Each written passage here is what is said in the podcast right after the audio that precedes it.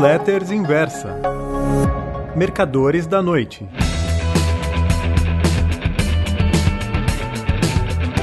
Oi, meus amigos. O título da newsletter Os Mercadores da Noite de hoje é Jogo só de perdedores. Como já mencionei nesta coluna em outras ocasiões, durante a década de 1980 e início da de 1990, eu escrevi uma crônica mensal chamada Relatório FNJ, sigla da distribuidora de valores na qual operava derivativos nos mercados nacional e internacional. Cada mês de janeiro saiu uma retrospectiva do ano que acabara de se encerrar, assim como uma projeção para o período seguinte. Pois bem, no início de 1988, com a inflação brasileira se aproximando de níveis perigosos, 20% ao mês, publiquei um estudo feito em parceria com minha pesquisadora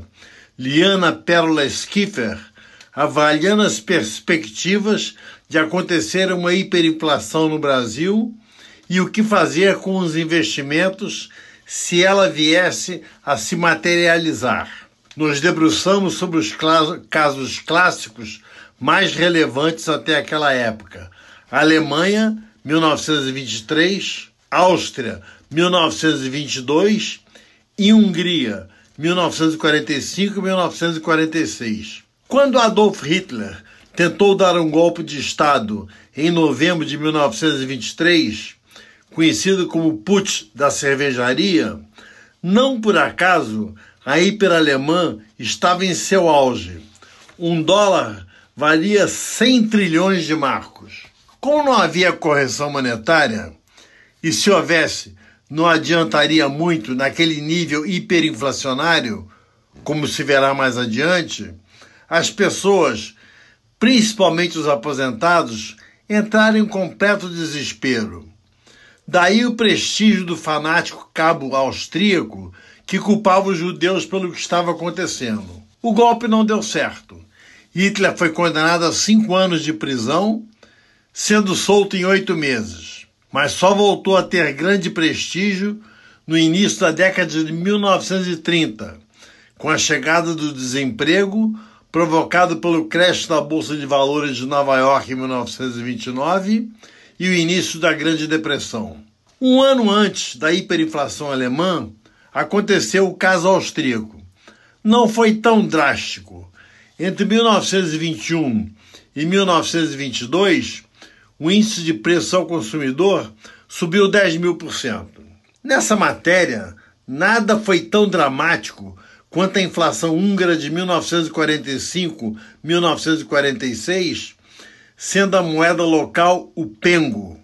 O valor da cédula mais alta chegou a 6 quintilhões de pengos. Na tentativa de conter tal barbaridade, o governo criou uma nova moeda, o A do Pengo, que nada mais era do que o Pengo com correção monetária. E não é que o país passou a ter hiperinflação em A do Pengos. Em 18 de agosto de 1946, a autoridade monetária húngara instituiu o forinte, valendo 400 octilhões de adupengos. Todas as dívidas do governo e de particulares foram consideradas nulas. A inflação acabou.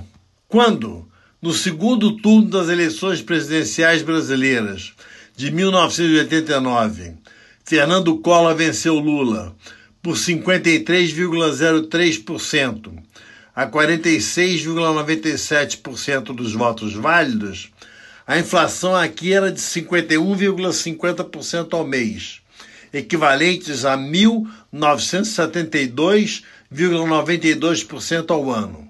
Portanto, já hiperinflação. Philip Kagan, 1927-2012, considerado o maior teórico sobre o assunto, considera como hiper qualquer número acima de 50% mensais. Entre o segundo turno que aconteceu no dia 17 de dezembro de 1989, e a posse, que foi realizada no dia 15 de março de 1990, Collor viajou por diversos países do mundo, do mundo para tentar atrair capital para o Brasil. Numa entrevista coletiva no Japão, quando um repórter lhe perguntou como iria acabar com a inflação, o presidente eleito respondeu: Poripom, o golpe perfeito no judô. Fiquei com aquilo na cabeça. Como é que será esse pom?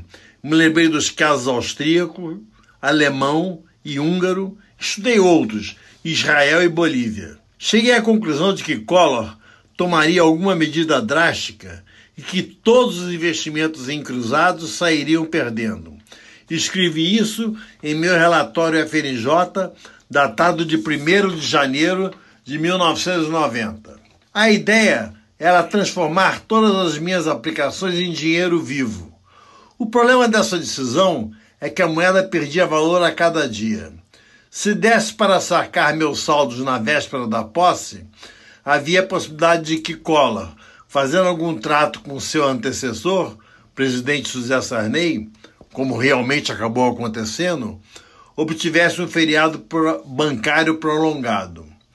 Caso retirasse a grana muito antes, ela seria desidratada pela inflação fora de controle. Acabei acertando na mosca. Liquidei meus investimentos na véspera do feriado bancário decretado por, por Sarney. Fiz melhor, pelo menos era o que eu pensava. Troquei tudo por dólares numa casa de câmbio e guardei as verdinhas lá em casa, na gaveta de um armário. O plano Collor, o tal IPOM mencionado pelo presidente, foi decretado por medida provisória em 16 de março de 1990, um dia após a posse. Entre outras coisas, como congelamento de salários e preços e mudança do nome da moeda, que deixou de ser cruzado e voltou a se chamar Cruzeiro, 80% dos valores depositados no Open Market, nas contas correntes dos bancos e nas cadernetas de poupança foram congelados por 18 meses. Nesse período, o dinheiro bloqueado seria corrigido monetariamente com um acréscimo de juros de 6% ao ano. Sorte minha que tinha tudo em verdinhas, certo? Errado. Quebrei a cara. Eu comparo os dólares no câmbio paralelo, que a gente chamava de black, pagando tremendo ágio sobre a cotação oficial e ainda perderam cinco dias de aplicação em cruzados, valor expressivo, expressivo em época de hiper. Com o bloqueio do dinheiro, o Brasil, Brasil inteiro ficou à míngua. O ágio do do dólar paralelo despencou simplesmente não havia compradores para a moeda americana. Quem tinha dinheiro aplicado em bolsa perdeu duplamente. As ações desabaram por falta de liquidez no mercado. A previsão de lucro das empresas foi para o espaço. O valor dos imóveis caiu muito, assim como o preço da grama de ouro. Aquele pão derrubou todo mundo. O lutador que o aplicou o perdedor da luta e até o juiz e seus três auxiliares. Nem o presidente escapou. 931 dias após ter confiscado o dinheiro dos brasileiros, foi apeado do cargo e deixou o Palácio do Planalto sob vaias. Muito obrigado.